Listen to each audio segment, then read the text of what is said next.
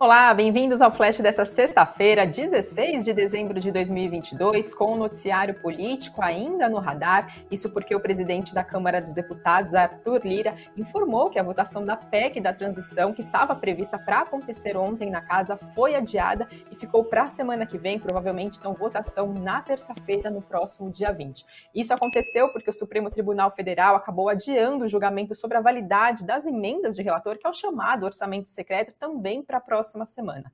Lembrando que a proposta da PEC abre um espaço no orçamento para os anos de 2023 e 2024 para que o governo do presidente eleito Luiz Inácio Lula da Silva faça o pagamento do Bolsa Família no valor mensal de 600 reais, mais um adicional de 150 reais por criança é, que tem até seis anos. O plenário do Senado já passou por lá, então, essa PEC, aprovou na quarta-feira da semana passada, então, com texto ampliando em 145 bilhões de reais o teto de gastos pelo prazo de dois anos. Analistas da Levante Investimentos disseram que a resistência que a pauta está enfrentando agora na Câmara dos Deputados aumenta as chances de o projeto ser desidratado, já que o futuro governo pretende aprová-lo ainda agora no ano de 2022 e o Congresso já está na reta final, prestes então a sair em recesso.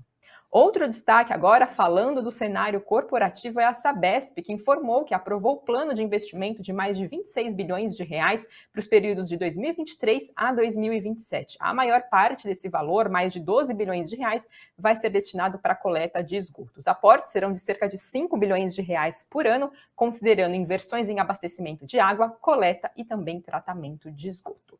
Além disso, Petrobras arrematou sozinha nesta sexta-feira o chamado Norte de Brás que é o bloco do pré-sal na bacia de Campos, num leilão realizado pela Agência Nacional de Petróleo, Gás Natural e Biocombustíveis, ANP. Esse era o mais visado dos 11 blocos que foram ofertados. A estatal acabou oferecendo à União um percentual de mais de 61% do chamado óleo lucro ou do excedente em óleo em produção do campo, bem mais que o mínimo que estava previsto, estipulado no edital, que era de cerca de 22%. A Petrobras vai ter que pagar também para a União mais de 511 milhões de reais na forma de bônus no momento da assinatura desse contrato. E os percentuais e esses valores a, serem pagos são altos porque o risco de exploração nessa área é baixo. E segundo a ANP, esse bloco arrematado tem um elevado potencial de descoberta de petróleo e também de gás natural.